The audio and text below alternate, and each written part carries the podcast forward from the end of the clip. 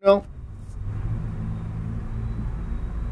buenas tardes, damas y caballeros, elfos y pigmeos, eunucos y Lamborghinis, si es que eso es un auto y no una persona, porque quizás, como vimos en la película Cars de Pixar, los autos también son seres vivos, pero estamos haciendo la introducción a esto, que está arrancando y que tiene un nombre, como yo, que no es Al Pacino, ni mucho menos Harrison Ford, es Sonido Bragueta, sonido de nombre, Bragueta de apellido, nombre compuesto, sonido. Y tiene un número también, porque es la edición número 70 de este podcast que toca todos los temas, porque son plurales, pero no estoy solo, a pesar de esta bola de paja que va corriendo llevada por el viento sobre el desierto de Mad Max, del otro lado del río de la Plata y del otro lado de este teléfono celular, usando esta tecnología de WhatsApp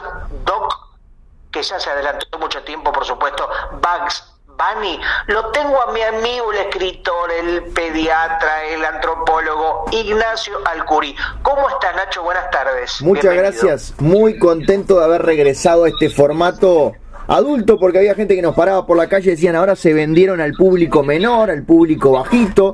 Y si bien es cierto que tuvimos el estreno de dos episodios de Sonido Gelatina en las últimas semanas, Sonido Bragueta es nuestro espacio y cuando hablaba de esas, de esas bolas de paja que se iban moviendo, aquí somos dos bolas de pajas dispuestos a acompañarlo durante la siguiente hora y pico. Sí, bueno, qué palabra a veces complicada, a pesar de la propia palabra, digo, la palabra paja, ¿no? Porque a veces nuestra mente influenciada por años y años de cultura televisiva chatarra, de machismo cultural y por supuesto de la palabra paja llevada hacia ese lugar oscuro pero a la vez saludable, justamente oscuro pero blanco y lechoso a la vez de la masturbación en masa como un apocalipsis lácteo. Y a la vez también la paja como la paja para tomar una gaseosa o la paja del pajar, ¿no? Donde evidentemente vive ese refrán de más perdido que una aguja en un pajar. si, hay, si hay una palabra que tiene tres significados completamente distintos, es paja, que se refiere exactamente al heno, o sea, a la naturaleza, al mundo vegetal, que se refiere al mundo, a lo más animal, que es nuestra autosatisfacción, y que se refiere al mundo eh, mineral, por obviamente los polímeros y los plásticos que componen los sorbetes, sorbitos y o este, cañitos de succión de beberaje, querido Gustavo.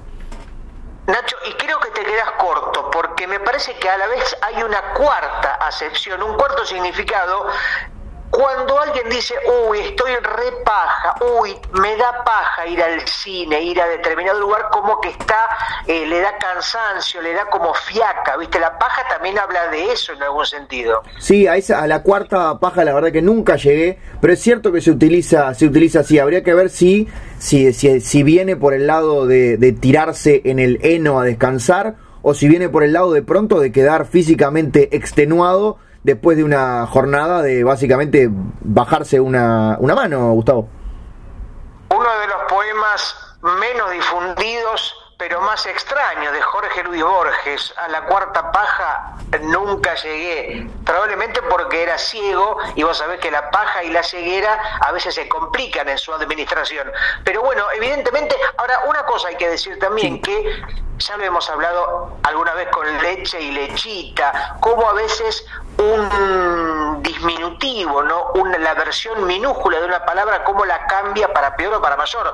Porque si vos vas a un restaurante y pedís una Coca-Cola con pajita, está bien. Bueno.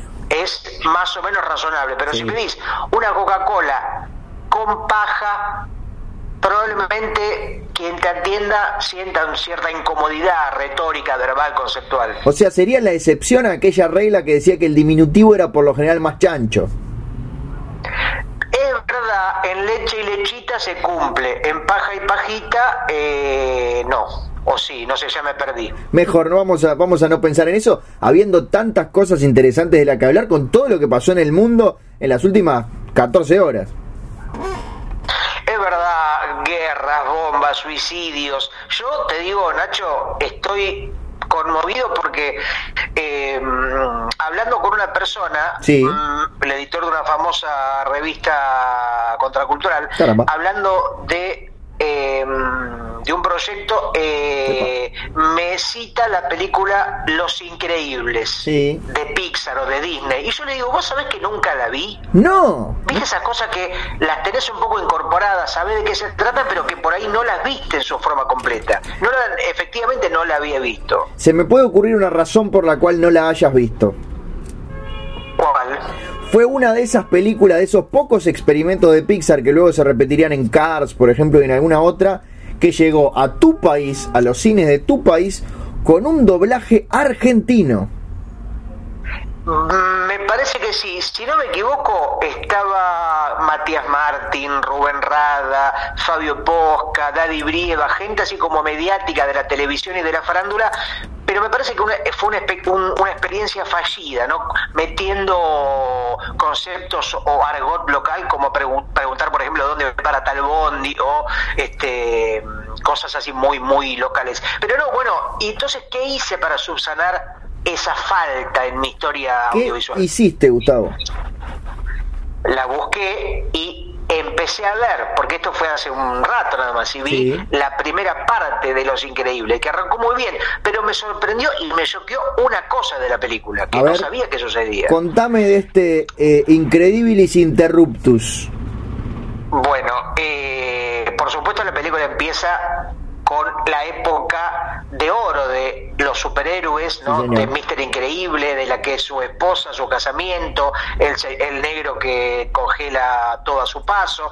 Y en un momento, él que evidentemente hace el bien sin mirar a quién, salva eh, trenes que se caen de un puente, bueno, y en un momento se cae o él piensa que es arrojado Sí. una persona de un edificio y él se tira, la levanta del aire y la salva de la muerte. Pero ¿qué pasa? ¿Qué pasa? Esta persona, esta persona que había sido salvada por Mister Increíble en el aire, Sí. se había tirado por moto propio porque se quería suicidar. Claro. Entonces Mister Increíble le cagó la vida, o mejor dicho, le cagó la muerte. Claro, el tipo no le dejó cumplir con su libre albedrío. Entonces, ¿qué pasa? La persona que quería suicidarse no especifica por qué la película. Ahí me parece que los guionistas tendrían que haber aclarado si fue por un desastre amoroso, financiero, una depresión, etcétera. Pero bueno, no importa. Cada uno se lo imagina. Le hace juicio porque dijo este tipo que todo al, todo el mundo ama impidió porque evidentemente le había tomado, digamos, había juntado mucho coraje para esa decisión. Y bueno, y digo que una en una película de Pixar, Pixar Disney, aparezca un hombre, aparezca un suicidio, me pareció, me llamó la atención. Es, bastante particular. Es una, es una película que está muy bien lograda. Sobre todo esos comienzos donde, donde juega con el género, donde juega aparte con, con estereotipos del, del cómic de superhéroes que siempre en algún momento las autoridades deciden este, prohibir el acto superheroico. Pasó en Watchmen, es uno de los elementos de lo que su- sucede en los, en los años 70. Pasó con la Sociedad de la Justicia en el universo de DC Comics. Siempre hay un momento en que, en que la sociedad dice, bueno, ustedes se pasaron de la raya, vamos a prohibir eh, que los paladines anden recorriendo las azoteas. Sí, bueno, entonces digo, me sentí tan indignado y me sentí, porque me parece que, imagínate que es una película que yo vería con mis, si tuviera hijos, Sí. la vería con mis hijos, si tuviera perros, la vería con mis perros, si tuviera, no sé, eh, pigmeos, las vería con mis pigmeos, pero bueno, me tocó verla sola, por lo menos hasta la primera mitad, y cuando vi lo del suicidio, digo, no, esto no puede ser, porque puede herir la susceptibilidad de mucha gente que no esté preparada que por ahí quiere ver una película para toda la familia y se encuentra con algo escabroso. Entonces averiguo, googleo quién es el director. Sí. Eh, averiguo el teléfono y lo llamo. ¿Llamaste, a, Brad Bird. ¿Llamaste a Brad Bird? ¿A Brad Pájaro? A Brad Bird. Sí, sí, sí, estaba, estaba el teléfono, el teléfono en, en Google, Sí. y le digo, mira, Brad, este, me parece que te fuiste a la mierda, me parece que no corresponde que en una película de Disney, Pixar, alguien se suicide, porque eso puede generar ideas, ¿no? Puede generar una especie de apología al suicidio. Seguro. Y Bueno, este, ya sabés lo que pasó con Marilyn Manson en Columbine, eh, etcétera. Entonces le empecé a decir, no, sos un sorete, sos una mierda, vos te pensás que manipulas a la gente, vamos a hacer Venezuela. Y el tipo, ¿sabés qué hizo? ¿Sabés qué hizo? ¿Qué hizo Brad Bird? El tipo, mientras hablaba conmigo, Sí. el tipo vive en un piso 90 Epa. en Illin- Illinois. Illinois. Y tenía la ventana abierta, tenía la ventana abierta, justo venía de discutir con el jefe Sí. de Disney. Y en un momento le empecé a llenar tanto la cabeza que agarró y dijo, tenés razón, me voy a suicidar. Salió No. corriendo y se tiró por la ventana. Y se tiró por la ventana. No, Gustavo. Sí. Y, no volviste, ¿Y sabés obviamente se qué? cortó la llamada, me imagino. Sí, en un momento no respondía el tipo, ¿viste? Y después Sí. agarra el teléfono, agarra el teléfono el empleado, me dijo, no sabés lo que hiciste. No. Este, lograste, porque justo era un día de mucha sensibilidad que ante el menor cuestionamiento iba a ser algo trágico, y es lo que hizo. Pero ¿qué pasó? ¿Qué pasó? El empleado, Sí. ¿no? Había diseñado unas botas voladoras. Muy, al estilo de los increíbles. justamente inspirado en, en su, en su jefe, ¿no? Claro, obviamente. Hizo unas, unas botas voladoras y salió a su rescate y lo agarró en el aire. Qué lindo, un final feliz. ¿Y qué hizo Brad Pitt? Se dejó salvar, me imagino. Le dijo, sos un sorete, No. pelotudo, me cagaste la vida, o mejor dicho, me cagaste la muerte. ¿Le hizo un entonces juicio? Le hizo juicio. No te puedo creer. Sí. Y le empezó a llenar la cabeza y el empleado se deprimió y se tiró por la ventana. Todo en estos pocos minutos. Sí, hace 10 minutos. Qué Y el increíble. empleado sí cagó, el empleado cagó fuego, quedó completamente destruido contra el asfalto. Lo importante es lo rápido que funciona la justicia en Estados Unidos. Así que bueno, todo es por, por, por, por, por meter suicidios en una película infantil. ¿Dónde se habrá visto? ¿Sabés lo que encontré en eh, YouTube? Eh, Contame, por favor. Un pedacito de Los Increíbles en doblaje argentino oficial. Así, ¿y hay alguna voz reconocible? ¿Querés escucharlo? A ver si se puede escuchar. por favor, A ver. me muero de deseo. A ver si esto de funciona. deseos. A ver. Funciona una mierda. Para que le saco los auriculares. A ver, por favor. Se escucha una mierda. Y bueno. ¿Pero qué es mi computadora? Es una cagada frita. No, está cagada. Busquen ustedes. Sí, no funcionó. No, No, no funcionó el experimento.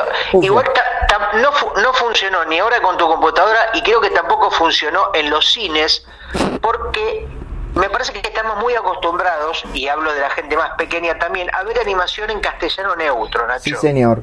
De hecho, lo que descubrí con el DVD de Los Increíbles, que lo tengo, podría ponerlo en el televisor y todo, pero, pero me da heno, me da paja. Me es que- reír eso no está bien. sí. es que por lo menos en este caso, no puedo asegurar que en otros, la- el DVD venía con eh, la- el track de audio en inglés. ¿Me seguís? Sí, sí. Te lo sí. estoy haciendo tipo Fantino, así como para, para tontos.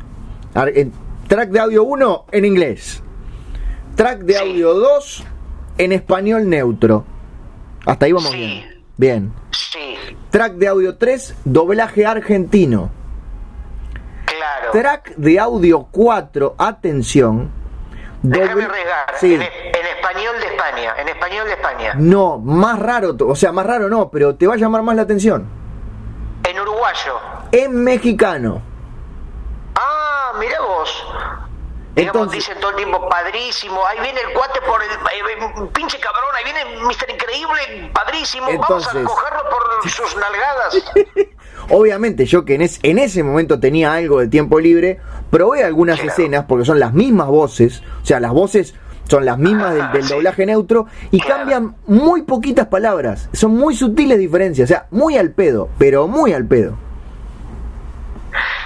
Para mí me parece que ahí en el tema de ver películas animadas, el Sí. castellano neutro, por lo menos seguramente porque vimos muy buenos doblajes en Bob Esponja, en South Park, en Los Simpsons. Me parece que Los Simpsons es el gran ejemplo, me parece que es el gran ejemplo para todo, ¿no? Toda cuestión de cultura humana, Los Simpsons tiene su momento para, para tomar como ejemplo. Bueno, sí, yo voy a quebrar una lanza por Beto Vélez, quiero decir, voy a quebrar una lanza en la cabeza de Beto Vélez porque se lo tiene como, como ese gran actor que hace la voz de Homero Simpson, pero este señor, este ladrón mexicano, durante mucho tiempo fue el director de los doblajes y se encargó de meter 10 millones de chistes que no tenían nada que ver con nada. Bueno, lo que era muy significativo, me acuerdo seguramente a vos también te pasaba de adolescente o de niño, cuando descubrías, por ejemplo, una voz identificada en el doblaje de MacGyver o de Tom Selleck o de, no sé, de, algún personaje muy, muy icónico, eh, escuchabas otra voz de otro actor en otra serie y decías, ah, pero esta es la voz de MacGyver. Viste cómo uno estaba como detectando y a veces era prácticamente la misma, no era que la cambiaba. Hay un, el más conocido de todos es el señor, y te, sé, me acuerdo del, del apellido, pero Francisco Colmenero. Sí, me suena. Es el que hace la voz. sí, ¿de quién? De Tribilín, todas las narraciones de Disney. Siempre, las, siempre las hace él.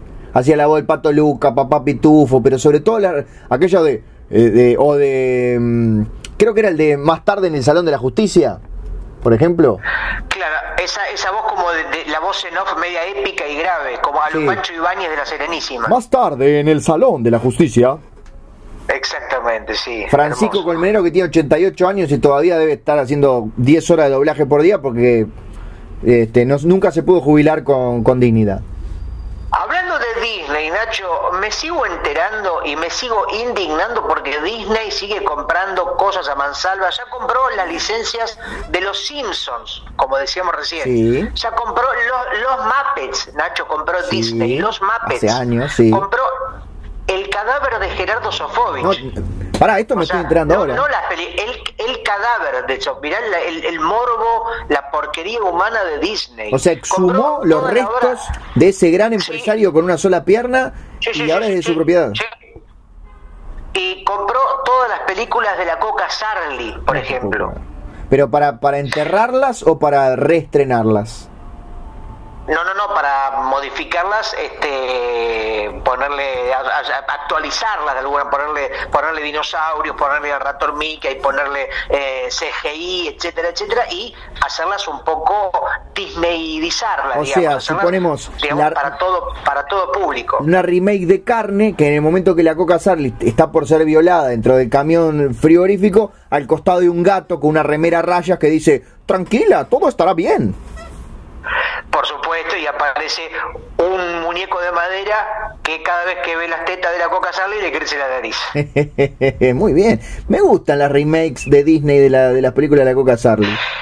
Y vos sabés que hoy a la mañana quiero salir de mi casa a comprar marihuana acá a, la, farmacia de la esquina y, y me dice, usted no puede pasar por acá. ¿Quién te lo dice? ¿Por qué? Por, eh, un hombre vestido de Pato Donald. Caramba. Era un hombre, no era el pibe bazooka. No, no, no, me dice, esta manzana la compró Disney. O sea, no, no era una manzana, una fruta, sino la manzana de mi, la cuadra de mi casa, toda la manzana. Me dice, ahora la compró Disney. ¿La que incluye tu edificio? Sí, así que yo pertenezco de alguna manera a este hogar. Ahora te estoy hablando desde una propiedad de Walt Disney Pictures. ¿Sos un personaje de Disney, Gustavo? No, no un personaje, pero de alguna manera, o sea, si Disney ahora me dice, tirate abajo de un puente, me tengo que tirar abajo de un puente. Ah, por supuesto, sin duda. Si me dice, si viene Disney y me dice, tapa el baño, tengo que ir a tapar el baño. A mí el otro día no me lo dijo Disney, pero lo hice, por primera vez desde que me mudé. Esa es una buena excusa para ti, y me lo dijo, me Disney. Lo dijo Disney. Te mandás alguna, alguna, alguna trapizona, ah, me lo ordenó Walt Disney en persona. Llego a las 5 de la mañana con todo el cuello lleno de, de, de besos de labial bueno, me lo ordenó Disney. Y Disney prácticamente es el nuevo Dios, ¿no? O sea, ya Dios, Jesucristo, prácticamente quedaron en el pasado. Hoy, o sea, tendría que cambiar todas las imágenes de Cristo crucificado que pongan a Disney crucificado. Ojo, porque creo que Disney compró solo el Antiguo Testamento, así que compró el Dios vengativo. Ah, el Dios bueno y Jesús todavía no de alguna manera eh, la, la, la, cara, el logo, digamos, la cara convertida en logo del ratón Mickey, medio que es una cruz, ¿no? O sea, si cambian los redondeles de la cara y de las dos orejas por palos, es una cruz. Bueno, sí. Uno largo y, ¿no? Si cambias la cara de Mickey por una cruz, tenés una cruz. y bueno, tenés que hacer el esfuerzo mental de, sustitución. No, está bien, está bien, pero tampoco es que es que entrecerrás los ojos y ves una cruz, Gustavo. Y una última pregunta tengo porque viste que las cosas se van encadenando para que la gente se haga preguntas en sus casas. Sí. Explícame, Nacho, vos que sos un hombre de la cultura pop, de las letras, de la, cultura audiovisual y también de los animales. ¿Cómo es posible que un ratón, que seguramente sea uno de los animales más eh, rechazados por las personas del mundo, más asquerosos, con más enfermedades, que dan más miedo. ¿Cómo un ratón semejante bicho, bicharraco, sea el personaje más icónico y seguramente más famoso del mundo, el ratón Mickey? Y bueno, porque Disney es eso, Disney es como la peste, es una enfermedad que se transmite sin, sin que vos puedas controlar, es peor que el coronavirus, y terminamos todos viendo películas de Marvel, terminamos todos eh, mirando unos Muppets deshidratados, es así, las ratas transmiten solamente enfermedades. Es un símbolo. Pero viste, viste que hay como una especie de moda pareciera de el reciclaje de personajes pop. Viste que vos ves en Instagram y en muchas imágenes en Twitter, en los memes, que no se agarran a Mickey y le ponen cuatro ojos, agarran a Bart Simpson y lo ponen mitad la cara derretida, mitad la cara podrida o un brazo roboto. O muchas versiones como mutantes o, eh, o monstruosas de Mickey, por ejemplo. Pero siempre la versión del Mickey original es más monstruosa que la monstruosa que quieras hacer aquella que, que manejaba el barco de vapor en Steamboat Willie. Eso es una maravilla, es eh, monstruoso y hermoso a la vez. Seguramente, bueno, es una cosa que pasa, viste, me parece que creo que acabas a coincidir conmigo. Coincido contigo, Gustavo. Ah, perdón. no, no, pero espera ah, que bien, bien, esbozo mi teoría y tengo varios ejemplos. Como en muchos personajes de historieta o de animación, sí. cuando uno el, diseño terminado con muchos años de recorrido, digamos, el logotipo canónico, si querés, el, diseño canónico, siempre tiene un diseño o una versión primigenia un poco más torpe, o más gordo, o, más nerviosa, que seguramente siempre es más linda que la que termina siendo más conocida, como el ratón Mickey, como la propia Mafalda. Mafalda en sus primeras sí. era como más torpe, un poco más nervioso. Eh, eh, el diseño original del, del, pájaro loco, por ejemplo. O sea, como que los grandes personajes nunca, nunca surgen al 100% desde su génesis. No, lo que digo es que me parece que como en alguna banda de rock, los primeros son mejores que, o sea, la primera versión, ah. en el caso de una banda sería el primer disco, al tener quizás menos refinamiento o menos recorrido o menos mm, menos pulido, este, son más, más, más crudos, son más lindos en su, en su, en su concepción gráfica. Más, un poco más salvajes. Inodoro Pereira, Buggy el aceitoso.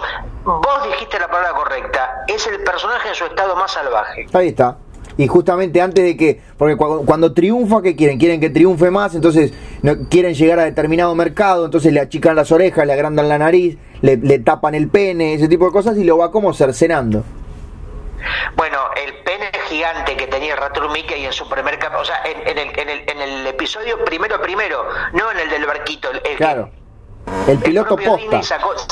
el piloto posta, cuando agarra y se masturba, y me acuerdo que eyacula contra la cámara, después hubo contra la Cámara de Diputados. Sí, sí, sí, sí, me acuerdo. De, Estados Unidos, ahí de Illinois, donde era la localidad donde estaba la primera empresa de. La primera empresa de Walt Disney, que eran cuatro o cinco bancos con unas computadoras de madera. Y donde vivía el abuelo de Brad Pitt. Estamos hablando, justamente estamos hablando de la década del 20, o sea, había unas computadoras, Windows recién arrancaba. Sí, creo que eran 2.1, una cosa así.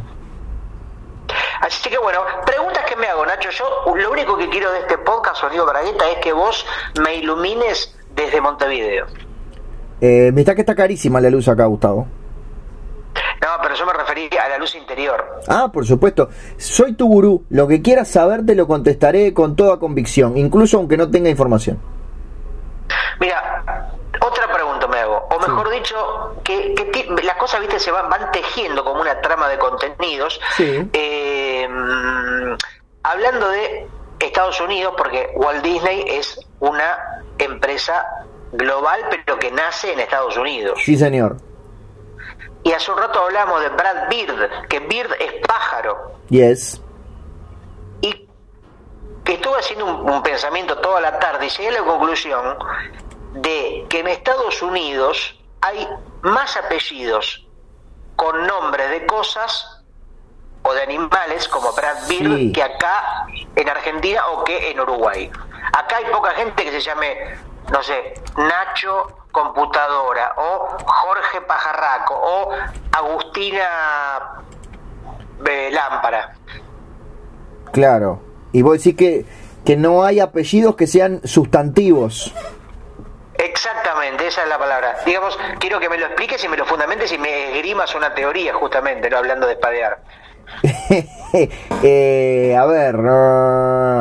primero, en realidad, mientras vos no, no me estabas viendo, estaba buscando a ver si alguien en internet tenía la respuesta. Porque obviamente uno no necesita saber todas las respuestas, sino saber dónde encontrarlas. Pero la verdad es que voy a tener que elaborar mi propia hipótesis de trabajo.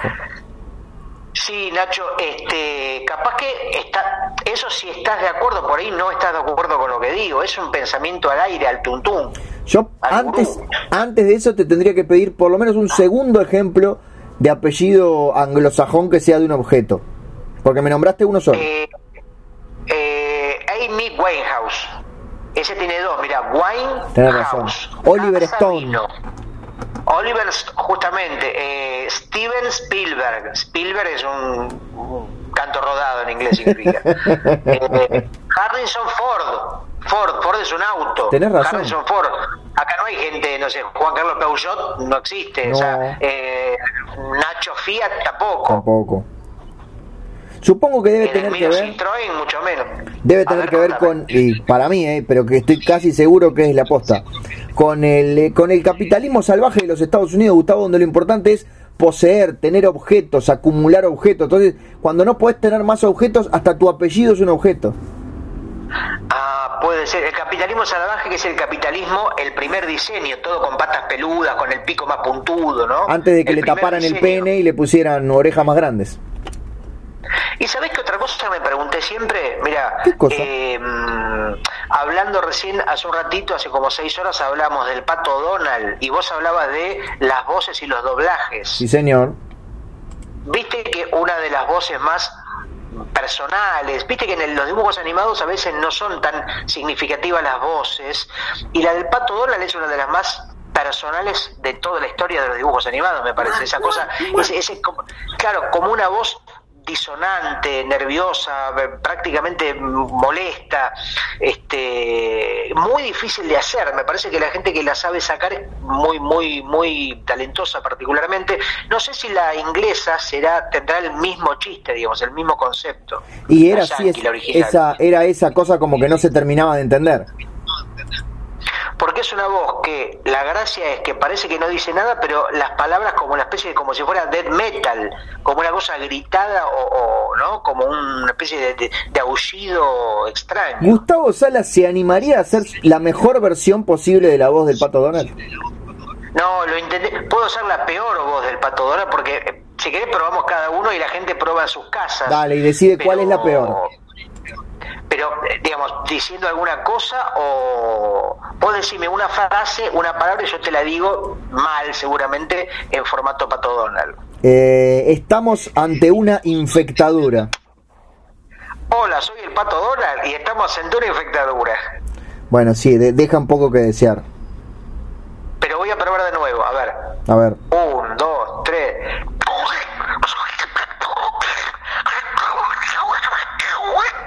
¡Pero es buenísimo! A ver, lo voy a probar de nuevo.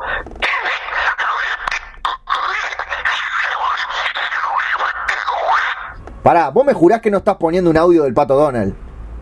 No, no, no, a ver, déjame una vez más porque la voy, la voy, yo creo que en un año la tengo, ¿eh?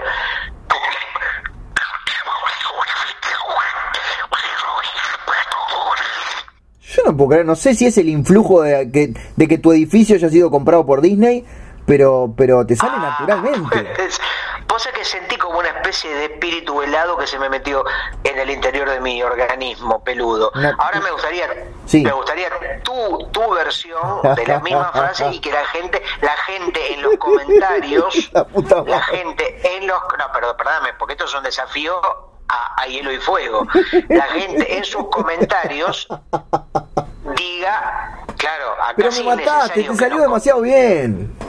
No, pero no me tomes el pelo, dale, a ver. ¿En serio? Escuchamos, toda la gente te escucha Nacho Alcuri haciendo la frase icónica de Duke de Duke. Donald de Duke. Bueno, ahí voy, eh. Por favor, déjame concentrarme. Eh,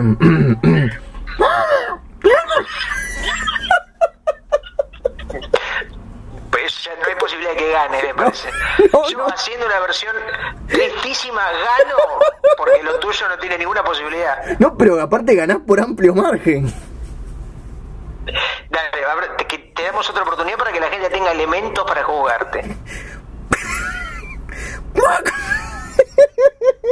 Tampoco es tan gracioso para que te rías de tu propia pelotudez. No, pero es más fuerte que yo.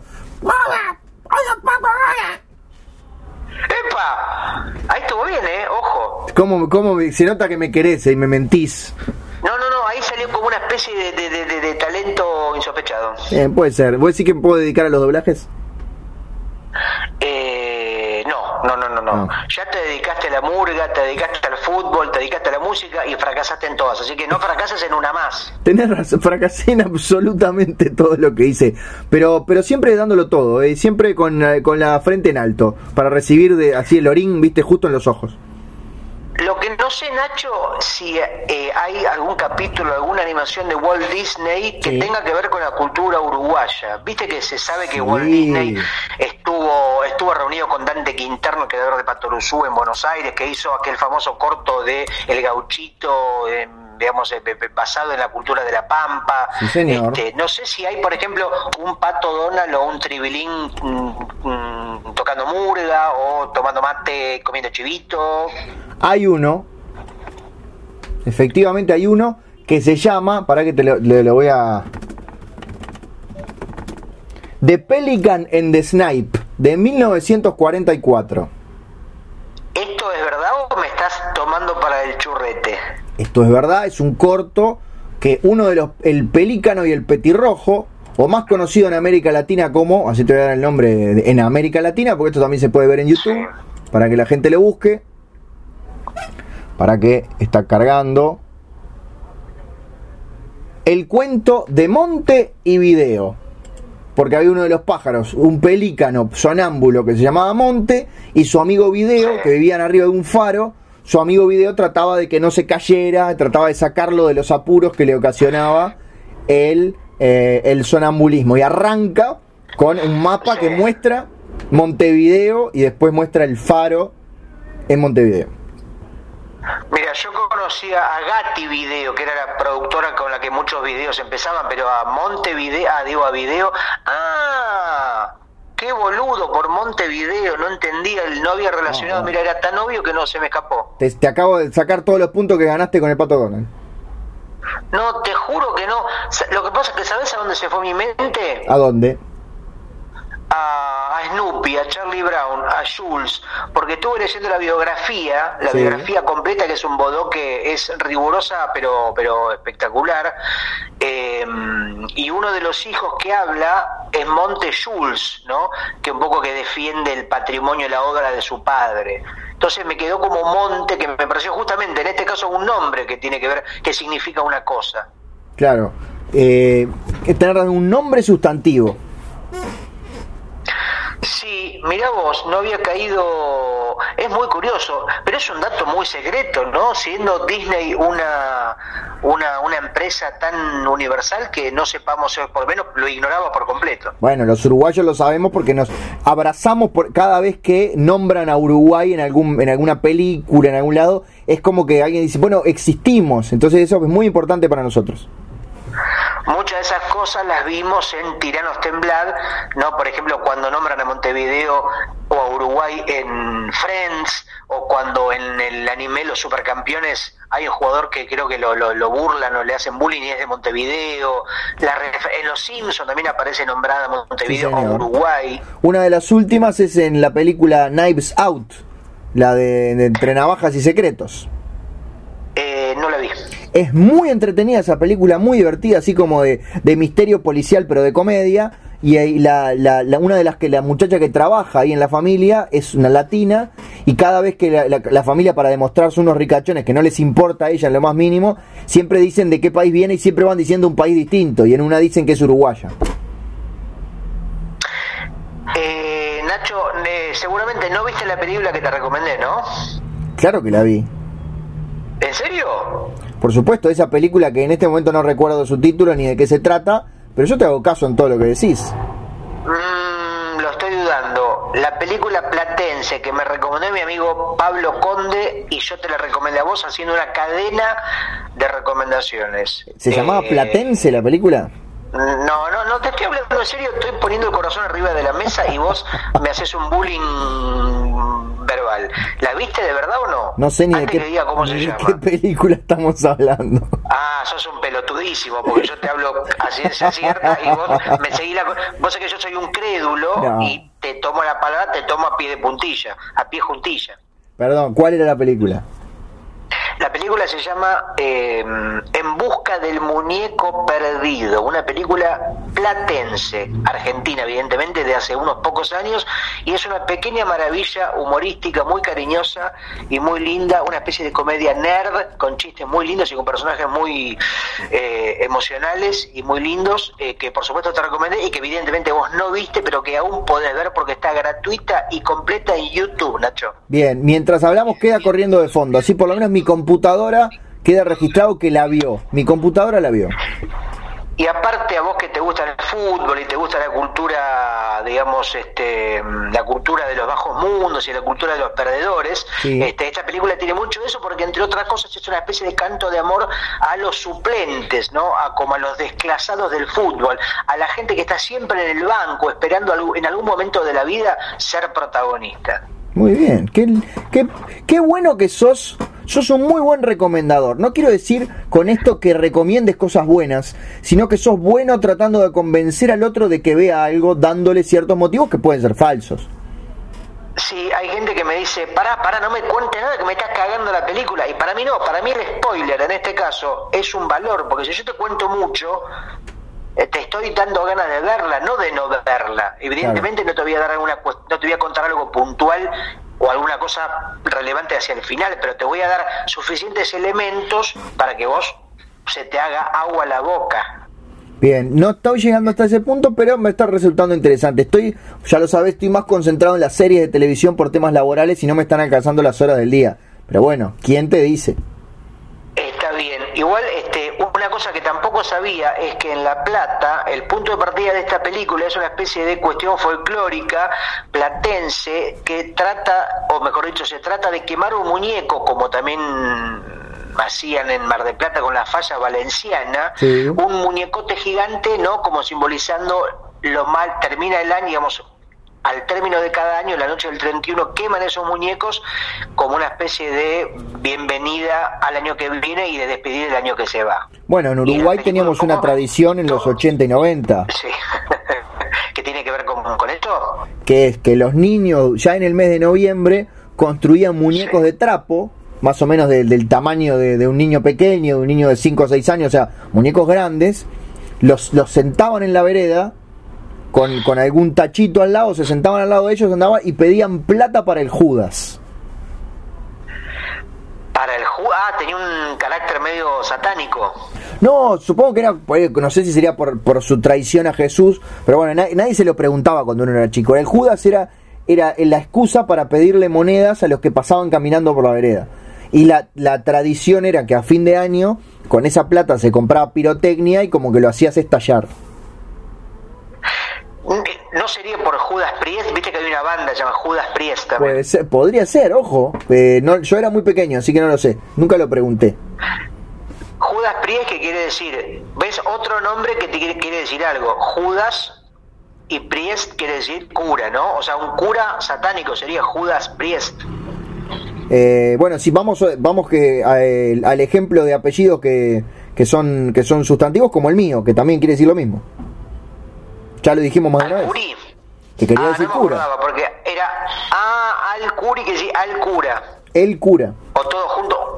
El, ah, al-Curi, mirá vos. Bueno, justamente, hablando de tu paso lamentable por la música, vos tenías el grupo Los Obispos del Amor. Sí, señor. Qué buena memoria que tenés, Gustavo. Y viste cómo, o sea que lo del apellido de alguna manera te generó una especie de mm, camino hacia ese nombre. La banda no se llamaba Los Quesos Camembert No. de la Pasión, se llamaba además- Los Obispos del Amor. El nombre fue una idea mía. Justamente, bueno, yo soy un gran recomendador de películas y vos sos un gran colocador de nombres. Sí, señor. Debes ser uno de los pocos talentos que tenés y yo es el único talento que tengo. Yo recomendar películas y cosas es el único talento que tengo, pero vos entre los tres o cuatro que tenés, uno es poner buenos títulos como Sonido Bragueta, que es tuyo porque es lo único bueno que tiene este podcast. En breve, no te digo hoy, porque este programa se escucha mucho y hay información que hay que mantener en cierta confidencialidad por poco tiempo. Pero en breve se viene, quizás, porque si no ya lo confirmaremos, un envío radial encabezado, entre otros, por quien les habla, con un nombre simpático. No puedo decir más nada. No puedo decir más nada. Bueno, no tampoco No me dije, genera mucha expectativa. no dije prácticamente nada igual. O sea, este es como el, el anti-spoiler total. Sí. Spoiler alert. No puedo decir nada de lo que va a pasar. Pero estén atentos a, la- Nacho. a, a todas las radios del mundo. Está bien, hay que estar atentos a la vida, a que te venga alguna información de algún lado que no sabemos de dónde, pero hay que estar, hay que levantarse preparado para recibir una noticia. Sí, señor.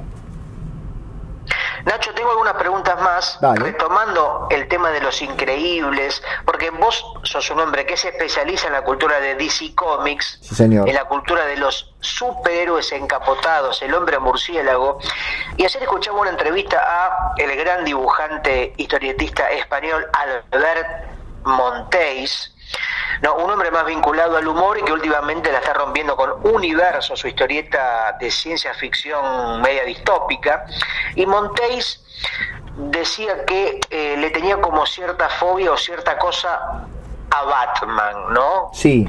Que se supone que es el personaje que muchos dibujantes aspiran en algún momento a dibujar, ¿no? Es como seguramente el santo grial para muchos dibujantes de historieta. Pero sin embargo, Montéis decía en esta nota eh, que Batman sería un fanático de Vox, ¿no? El partido político de ultraderecha español. Podría ser, digamos, eh, discípulo de Bolsonaro, de Trump, que básicamente es un hombre de la ultraderecha que es un facha, digamos. Y también un poco extendía este concepto al propio superhéroe en general, ¿no? Que es un facho el superhéroe. ¿Esto es así? ¿No es así? ¿Tu punto de vista, Nacho? Mi punto de vista eh, es que hay que hay que no hay que trasplantar todas las características de este universo, valga la redundancia, valga la mención a Montéis, a el universo en el que existen los superhéroes.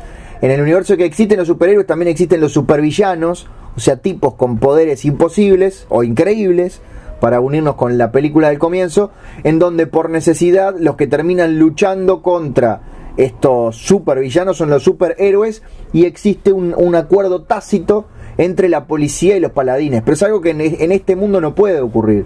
Tenemos que liberar nuestra imaginación e im- imaginar mundos en donde las cosas transcurren con otras reglas, Gustavo. Igual Montéis en este caso hablaba de la figura de Batman con, por ejemplo, los, ra- los rateros, la gente que no se estaba, no sé, tomando, fumando porro en la plaza y seguramente iba y los iba a reprender, los iba a, a buchonear, ¿no? No, Como no un hace hombre eso, fanático, Batman. fanático de, de la mano dura, ¿entendés? Como un hombre, digamos, sería Batman trabajaría para Patricia Bullrich acá. Votaría Este, expert. Trabajaría para...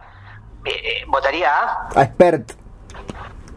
Bueno, probablemente, ¿no? Que es muy parecido al ex Luthor, ¿no? Hablando Sí. de íconos de DC Comics. Yo me gusta ese pensamiento y me parece, bueno, viendo, por ejemplo, las películas de Christopher Nolan, es un facha de acá a la China, ¿no? La figura de Batman. Ese, el, el discurso. Pues es que Me parece es, a mí. es que es un universo donde donde se plantea cierto caos, entonces hay como una necesidad intrínseca de cierto orden que en este mundo sería un orden excesivo y sería un orden este cercano a, la- a lo autoritario, Gustavo querido. Bueno, ahí me das pie a otra pregunta, porque vos hablabas de que los superhéroes, siguiendo la lógica de sus propios universos, tienen sus supervillanos. Sí. ¿Eso qué quiere decir? Que si un superhéroe, por ejemplo, eh, para actuar no podría defender a un hombre siendo robado por un hombre común si no es un hombre de otro planeta con superpoderes? Bueno, dependiendo, Superman no se puede gastar en, un- en- Ah. están robando una billetera, porque al mismo tiempo está cayendo un meteorito en Kenia.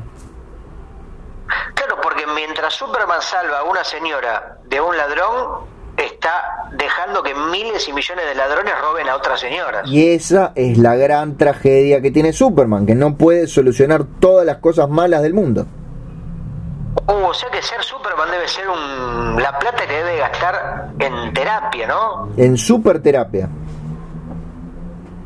Claro, porque imagínate que, imagínate la responsabilidad de, digamos, vos psicólogo o psiquiatra de tener a Superman con los quilombos que debe tener en la cabeza de paciente, por ahí se raya y te tira un, te liquida de un con los ojos. Ah, por supuesto, es un peligro. Más allá de los, el seguro, el diván que te le puede prender fuego todas las semanas, es, es, un, es arriesgado. Yo que tengo una, hermana psicóloga, Claro. este, me imagino que sería complicado para ella atender a superhéroes o supervillanos. Probablemente en alguna historieta, vos que sos lector de, la- de las historietas en papel, ¿no? De, de esa vieja costumbre de leer en papel impreso, no sé si habrá algún caso de superhéroes yendo al diván, ¿no? Bueno. Que no estén peleando, que no estén peleando, sino estén hablando, simplemente contando cosas de sus oscuridades personales.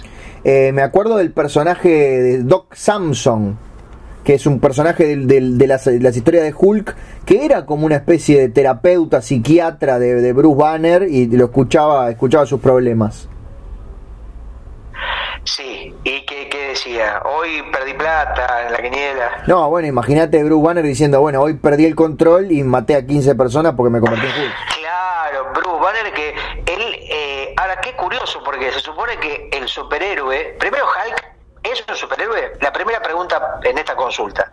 Básicamente depende de qué guionista lo esté escribiendo en ese momento. Por eso, porque para mí Hulk es más un monstruo, un Frankenstein, De hecho, las, un lobizón sí, que la- un superhéroe. las, o sea, las es una historias... cre- es un- Sí. Porque digo, una de las cosas de los sub- que definen los superhéroes, vos me corregirás, es la voluntad. Digo, un superhéroe se convierte de un hombre pusilánime cuando él lo decide, pero Hulk no lo decide pasar de. Bruce Banner a- a- al monstruo. Bueno, en, en los últimos 2-3 años, la, la serie principal protagonizada por Hulk se llama El Inmortal Hulk, escrita por Al Ewing con dibujo de Joe Bennett. Y, y- y es básicamente es una, es una historieta como de, de horror, de monstruos, donde Hulk obviamente es el monstruo principal.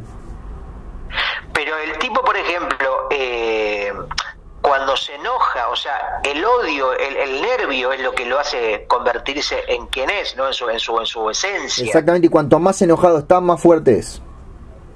Y más verde. Y más verde, y más loco se pone.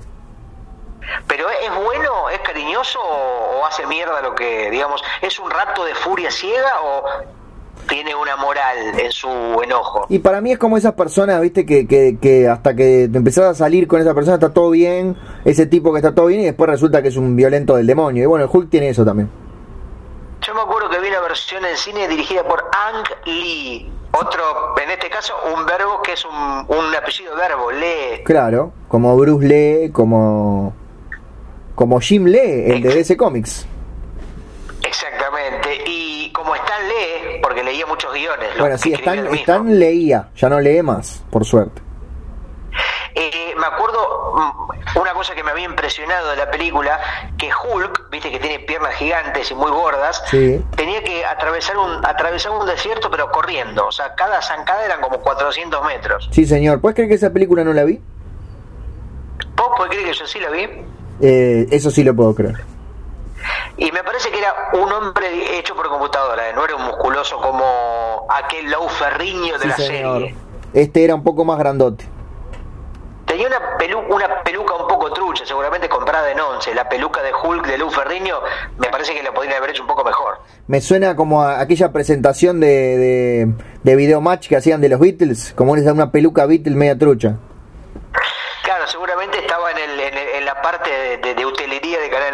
9, por ejemplo, ahí el fondo de las pelucas, los, pelucas y postizos iban, agarraban ahí, metían la mano y lo primero que sacaron era la peluca para Hulk. ¿Fuiste alguna vez esos, a, eso, a esas tiendas de, de todo, de todo para las fiestas? Sí, Nacho, fui un par de veces y, ¿sabes? Mira, la última vez que fui, fui eh, con mi amigo, con nuestro amigo Nicanor Loretti, oh, que le mandamos un beso gigante. Kryptonita, Diablo, grandes éxitos del cine, del cine, el mm, Kevin Spacey argentino, el, el, el, Zack Snyder argentino, el, el, el, Héctor Olivera mm, argentino, bueno, y no sé si te suena un tal Nacho Alcuri y un tal Gustavo Sala. Teníamos que filmar una serie de cortos y fuimos a una serie de cotillones del barrio de Once, que son pequeños lugares, invitaciones a la maravilla y a lo desconocido, a comprar un par de armas, una peluca, un bigote falso, y fue un recorrido muy divertido. Juntos? Y compramos algunas cosas. ¿Eh? ¿Fuimos juntos? No, no, fui con Nicanor ah, y yo, pero vos, te, menciono porque estás involucrado. No, está bien, yo por la duda tengo una memoria muy mala, Gustavo. No, no, hablando de eso nos queda un corto por estrenar, Nacho. Tenés razón. Súper corto. Y hay un corto de horas de escritura, de horas de rodaje, un equipo de entre 7 y 20 mil personas y nosotros acá los más panchos. El, el, anterior corto lo pueden encontrar en, no me acuerdo si lo hemos subido en nuestro canal, pero en YouTube seguro que está. Nuestro canal me parece que no, en el de Sonido Bragueta me parece que no, pero en el de eh, la productora, que es Sarna Prodo, Sarna Producciones, este, ahí la productora de Alejo y Nicanor, bueno, ahí pueden ver mucho material, entre ellos nuestro corto que se llama... Que se llama Necesitamos un tiempo. Necesitamos un tiempo. Está, la página se llama Sarna Cinepunk en YouTube. Exactamente, con quienes compartimos una proyección en Radio Pedal de Montevideo, Nacho. Ya tenemos un gran recorrido juntos. Sí, señor, así que necesitamos un tiempo. El cortometraje de Gustavo Sala y Nacho Alcuri está disponible, también está en ahí sí en nuestro en nuestro Facebook, capaz que estaba, pero en YouTube entran a, o ponen Necesitamos un tiempo, o ponen Sarna Cinepunk, lo encuentran y lo pueden disfrutar, no tanto como lo disfrutamos nosotros durante la filmación. Así es, Nacho, con la participación estelar de Joaquín, nuestro amigo, nuestro pequeño, que hacía de nosotros mismos, pero nosotros niños... Estás quemando todo, Gustavo. Bueno, Nacho, pero si después... Mira, la película es la película, no es lo que vos contás de la película. Así que dejémonos, dejémonos de joder con esa boludez del spoiler, por favor. ¿Y cómo le llama el personaje? Carlos. Me parece que sí. Aparte de esto del spoiler, sí. ¿desde cuántos años existe el cine? Y 38 años. ¿Y desde hace cuánto que se habla de esta pelotudez del spoiler? No, bueno, desde que existen las redes sociales, Gustavo. Bueno, pero ¿por qué antes, yo no sé, recuerdo cuando tendría tres o cuatro años, iba a ver los clásicos de Godard, de Fellini, de Truffaut? Nadie hablaba del spoiler, ibas a ver la sensibilidad del cine, la textura, la actuación, la trama, no importa, no, era tan relevante lo que pasaba, eran, el guion era un elemento más. No, era, relevante también, lo que pasa que en la parada del bondi, el tipo de al lado no te decía, Bruce Willis está muerto. Bueno, pero esas son películas que son manipuladoras del espectador. No, vos porque defendés a este Shyamalan, el indio que hace películas, hace películas, Shyamalan, porque si no, si, si, si no te atiende Shyamalan hasta que te atiende y te atienda. Eh, bueno, es así, los chistes que se hacen en el momento casi siempre fracasan, esta es la prueba más contundente. Sí, señor. Pero, pero bueno, es como el final de mm, el club de la pelea, ¿no? Son finales medio tramposos, no son, no, son leales con, con, con, el espectador, me parece, Nacho. Este concepto de la vuelta de tuerca ya lo hemos hablado alguna vez. Por supuesto, y lo que yo digo, para hacerlo corta, porque seguramente ya nos escucharon, es que para mí lo que está bueno es que el espectador pueda disfrutar de esa vuelta de tuerca de la manera más pura posible. Y después sí, después que hablen de todo, pero yo déjame disfrutar esa vuelta de tuerca, déjame descubrirlo yo solito. Igual viste que hay, por ejemplo, críticas o críticos de cine donde en algunas revistas o sitios hacen una crónica o una crítica Sí. de una película y te dicen, ojo, viene un spoiler, o si no querés saberlo, Sí, bueno, de por lo leer". menos Te avisan. van, como ti- te van tirando advertencias, no, y no tenés nada que avisar. Si Pará, tenés pará, huevo, Gustavo, porque eh, esto- eh, a ver, Esto, en este momento dudé por un segundo que no estuviéramos haciendo un podcast en vivo, porque me sonó el, el WhatsApp y era un mensaje de Alejo de Sarna. En, en este momento, que no me escribía desde el 2 de mayo. Para, para, ¿esto que, ¿esto que me decís sucedió realmente o es una cosa que la decís para quedar bien? Bueno, si fuera para quedar bien no me lo podés quemar, pero sucedió realmente. Eh, qué curioso, ¿no? Como una especie de señal del destino. Y dice qué así. dice? ¿Lo podés leer? a la- Por sí, a ver supuesto. qué dice. Buenas Nacho. Eso es una buena forma de empezar una conversación porque es mi nombre. Sí. O sea, buenas no, Nacho sí. El, este viernes, dice, estrenamos capítulo 1 de una serie web, que es Estrella Fugaz. Claro que estaban filmando aquí durante la cuarentena. Sí, Sí, señor. sí. Y me dice, si te mando gacetilla, ¿tienes algunos contactos de prensa ya como para mandarles? Y no solamente le dije que sí, sino que le estamos haciendo prensa en este momento a través de Sonido Bragueta. Pará, te di o puso la palabra tienes.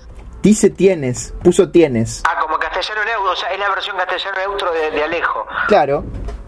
Eh, le puse seguro mandame, en realidad le pongo mándame. Y le pongo... O sea que vos decís que no hacemos otra cosa que mencionar a Sarna Producciones y Alejo y al segundo te- recibís un WhatsApp de él. Es increíble, eh, pero así fue. Yo te imaginás que no estoy ¿Por chequeando qué? WhatsApp mientras conversamos, pero me fijé No, no, no, cuando vi que digo, decía Alejo pero- Sarna Cine, me sorprendí. Claro.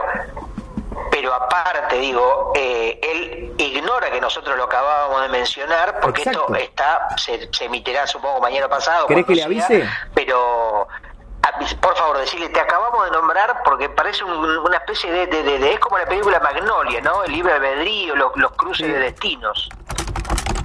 Le puse así, parece joda, te acabamos de nombrar en plena grabación de Sonido Bragueta. Sí. De hecho, en este momento seguimos grabando y Claro, avisamos de tu es serie. Esto es po- podcast verdad, claro. Si hay algo que quieras decir, de, de- Sí. decime y lo repetimos al aire. Claro, bueno, en principio ya recomendamos que la gente visite la página de YouTube, el canal de Sarna Cinepunk. Cinepunk, ¿no? Ahí tenés toda la saga, la saga de Trash, ¿no? Sus películas que para mí son un poco impresionantes. A la gente que le gusta el cine así como sin límites, así al extremo gore y muy muy explícito, Sí. que vea ese material sin Y duda. ya pueden ver el tráiler de Estrella Fugaz que estrena creo que este viernes su primer capítulo. Bueno, habrá que ver. Hay mucha gente. Yo, mira, tengo para ver la nueva película de Diego Labat, que es este una película en la que hizo un flyer y así hizo un dibujito que también estuvo filmada. Se llama Los Amigos del Anillo Sí. y seguramente la vea hoy. La vea hoy, así que luego te la recomendaré seguramente, Nacho, porque le tengo fe. Tenemos el primer mensaje de Alejo destinado al público de Sonido Bragueta. Dice así, tremendo. A ver. Solo eso, tremendo. Ah, visita una pausa. Pe- Pensé que venía el mensaje ahí. No, no, pero sigue, sigue escribiendo, así que capaz que dice algo más. Esto es así, es- estamos haciendo una entrevista en, en vivo, pero de casualidad. Cruce de tecnologías, ¿eh? O sea, nosotros estamos haciendo algo por WhatsApp desde un país que es Argentina hacia otro país que es Montevideo. Alejo estará en su casa, no sé, en, en- en Beverly Hills, eh, con todos sus esclavos y sus productores. Sí. Eh, mientras nosotros grabamos, llega el mensaje, él lo contesta al aire, esto luego será emitido. Bueno, es, es- no sé en qué carajo, no sé si esto es un sueño, si es real, si es la Matrix, si es otro plano, ¿no? Cada vez entiendo menos. Ahora sí, atención. Dice así, con la sarna hicimos Estrella Fugaz, que es una miniserie de cuatro episodios completamente grabados en cuarentena, donde tuvimos que actuar los mismos técnicos y se va a estrenar todos los viernes de agosto en el canal de YouTube de la sarna. Perfectamente, que ya lo acabamos de mencionar más de una vez. Sí, así que imagínate, de casualidad, pero le salió la publicidad perfecta porque obviamente las empresas que confían en Sonido Bragueta saben que es un camino al estrellato, a la fama y la fortuna que nunca nos llega a nosotros, pero sí a las empresas que confían en nosotros. Nacho, déjame mandar un saludo a, vamos a mandarle un saludo a dos oyentes o tres que tenemos en España y que son, hablamos de Albert Montéis, eh, no sé si nos habrá escuchado, pero eh, sí sé que Esteban Hernández, uno de los mejores historietistas del cómic independiente eh, español, quiero decir, no se escucha. Esteban, atención, Esteban Hernández, eh, busca su trabajo en las redes porque es realmente bello. Eh, Jesús Vázquez, Jesús Vázquez, eh, conocido como Fresus o Fresus, también busca su trabajo, una especie de mm, heredero de la escuela bruguera, pero completamente podrida y tóxica. ¿sí? También es un oyente de Bragueta desde España, Jesús Vázquez, y por supuesto el querido Joaquín Aldeguer, ah. que seguimos deleitándonos con sus deconstrucciones caricaturescas y esa cosa que él llama eh, Caricature Solutions. Sí. Que son como pruebas eh, o desafíos de experimentos con la caricatura que me parecen también este, forzar como las propias dimensiones y posibilidades de la caricatura. Ah, los tres grandes fenómenos. No, nos gustaría que Ibáñez, antes de dejar este plano de existencia, escuchara nuestro podcast, pero lo vemos como un poco más difícil. Pero le dejamos un beso por las dudas de que nos esté escuchando. Sí, también, ¿no? Qué divisora de agua, ¿no? Este, la escuela bruguera, Mortadelo y Filemón, ¿no? Esta cosa de mm, hacer siempre lo mismo, ¿no? La cosa formulaica y repetitiva eh, versus lo que implica a nivel histórica, a nivel sentimental, la formación de mucha gente con Mortadelo y Filemón, ¿no? Bueno, ya lo hemos hablado, pero justamente ahí también es una materia sensible de debate. Sí, señor, y la gente puede encontrar por ejemplo, aquel episodio que se llamaba Mortadelo y Filemón no tienen guion. O sea, si lo busca en nuestros canales de distribución lo va a encontrar rápidamente porque hasta el postercito es de estos personajes. Y ahí, entre otros episodios, le conviene a todo el mundo escuchar los 70 episodios de Sonido Bragueta, donde tenemos personajes como el veterinario que le gusta meterle los dedos en el ojete a los animales, de Joaquín Aldeguer, que le gusta meter el dedo en el ojete a, personajes de historieta imaginarios. Tenemos ya una, una mitología impresionantemente grande. Mira, yo te voy a recomendar, Nacho, dos podcasts españoles que descubrí y que por supuesto no vas a escuchar porque vos haces oídos sordos a mis recomendaciones. Eh, vos sos un tipo que hace podcast y no escucha podcast. Pero bueno, mis últimos descubrimientos son Choque Juergas. Sí. Atención con este nombre, Choque Juergas, eh, sobre cine, cultura pop, etcétera. Y otro que se llama Cada. No, eh, Cada día es domingo cada día es domingo haciendo como un chiste con un tema de los Smiths, que creo que es cada día es lunes o todos los días son lunes, pero bueno. En Garfield estaba eh, ¿En qué, perdón? En las historietas de Garfield. ¿Qué, ¿Qué, decía? Y tenía un tema ahí con los lunes, que odiaba los lunes. Ah, bueno, es un lugar común, ¿no? Todo el, lunes es, es como supuestamente el, el, día más odiado. Sí, y le gustaba mucho la lasaña. También, sí. Eh, sí, sí. Otro personaje con una gran voz en sus doblajes latinos en, los dibujos animados. Sí, señor, era muy linda la voz de Garfield. Y en, en, tenía una voz muy particular también en inglés y, el, el, tipo que le ponía la voz era muy particular, pero por supuesto no me acuerdo de nada y no voy a inventar porque este no es el momento de inventar era un gato con voz de locutor. Lo que me flasheó, Nacho, estuve leyendo o releyendo libros de tiras de Peanuts, ¿no? De la tira de, Acá hay que decir Snoopy, ¿viste? Porque así la gente sabe de qué estamos hablando, pero este me volvió a flashear una cosa que me había olvidado, que en la tira Snoopy el perro eh, no habla, es decir, que piensa, uno puede leer los pensamientos, pero los personajes no lo escuchan, pero sí, escribe, escribe, escribe novelas y de hecho les da a mostrar a los personajes y, y, o sea que puede, es capaz de escribir novelas. Se escribe a máquina, o sea, eh, básicamente si tuviera un papel y un lápiz podría comunicarse con Carlitos todo el tiempo.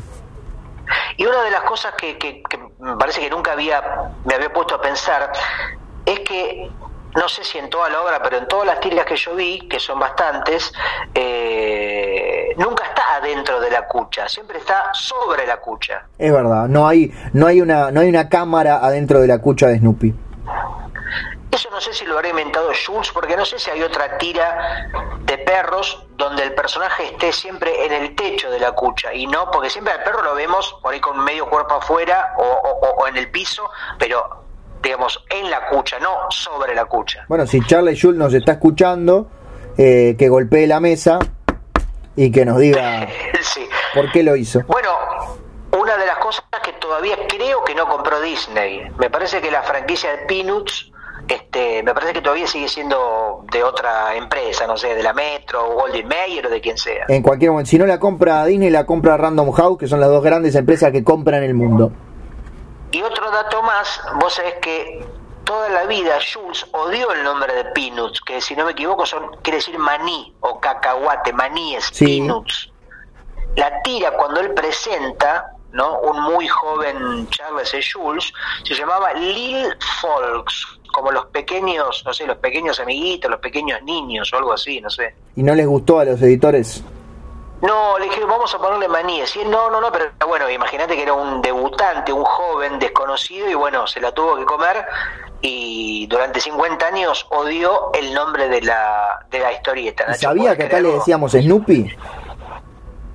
No lo sé, pero cuántas no bandas incluso que ponen un nombre como para después cambiarlo y ya queda y después es algo con lo que tenés que convivir. Exactamente, como Sonido Bragueta. Claro, Sonido Bragueta dijimos, bueno, ¿qué haremos? Dos o tres podcasts y ya vamos por el número 70 y todavía con este nombre que ya en cualquier momento nos empieza a gustar. Sí, de hecho surgió como, como espectáculo en vivo. Efectivamente, mucho antes, como 20 años antes, de que Sonido Bragueta sea este podcast líder de masas. Y Gustavo, te tengo que decir una cosa que capaz que no te va a gustar. Bueno, pero yo te digo que hoy un programa que hemos tocado todos los tópicos, absolutamente, todos los temas, no dejamos títere con cabeza. Pero así como quien no quiere la cosa, estamos en la recta final en la recta final. Y bueno, las cosas tienen un final, las cosas van van cerrando, es como la vida, ¿viste? La vida este la vida termina, o sea, ¿qué, qué otra cosa, qué, qué, cosa con más spoiler que la propia vida? Tienes razón, ojalá ojalá existiera un spoiler alert que te dice, manda dos o tres mensajes porque mira que en media hora la quedas. Imagina, imagínate si la vida no tuviera la muerte, tuviera otro final. ¿Y cómo sería otro final que no fuera la muerte? y te convertís en un animal. Ah, puede ser. O, te convertís como en un eh, pedo humano así y desapareces en el aire. Justamente te cambias de plano, de ser sólido pasas a ser, cambias de estado, de ser sólido pasas a ser un gas. O, cambias de plano, se te, se te borran las piernas y te transformas en plano americano. Imagínate toda la vida siendo un primer plano. No, no, no me lo aguantaría, no me lo aguantaría. Pero, pero vos no elegís, como la foto que estuviste subiendo de un primer plano de un ojo operado que me dio mucha impresión y casi te demando. Ya me sacaron los puntos, Gustavo.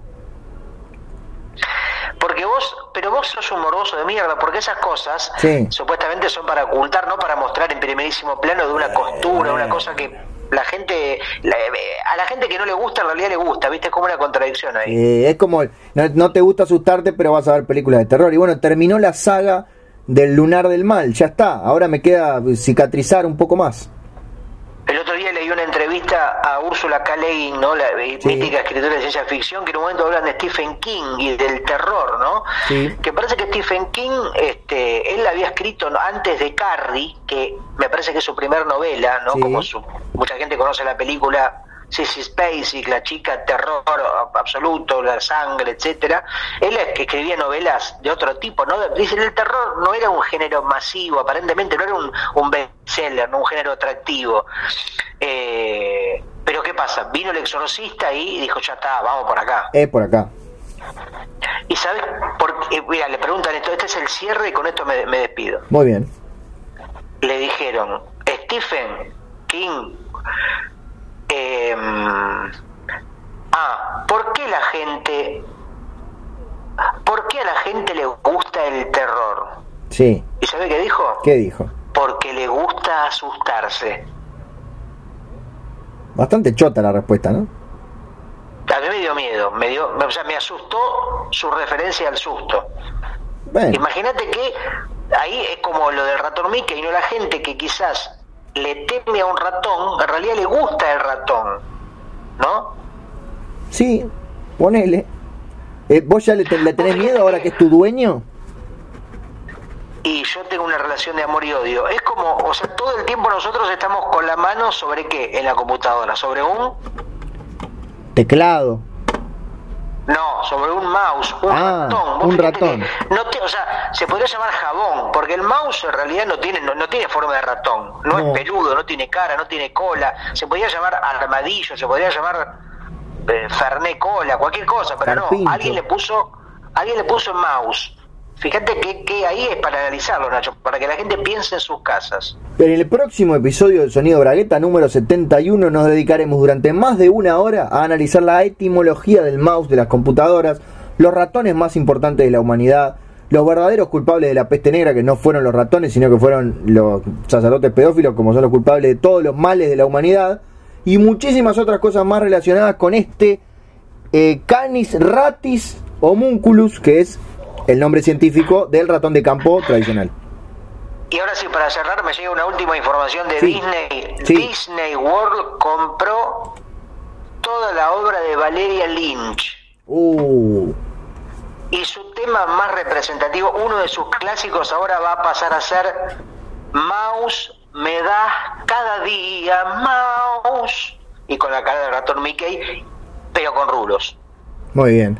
Y su tema como una loba va a pasar a ser como una rata. Y así. Y no me todo acuerdo así. más temas de Valeria. Perdón, Valeria Lynch. Que te. Qué ganas de no verte nunca. Mouse. Qué ganas de no verte nunca, Mouse. Exactamente. Estás afilado, ¿eh? Ah. Como una aguja en un pajar. Es porque me, tengo colchón nuevo. Tengo ah, un montón de cosas que no te conté. Después te tengo colchón nuevo, tengo sillón nuevo de la computadora. Pero quedará para otra edición de Sonido Bragueta. Bueno, Nacho, esto ha sido todo por hoy. El final es tuyo, yo me voy y hay que pensar. Ah, tenemos que pensar. Ah, el el título. título. de esta emisión.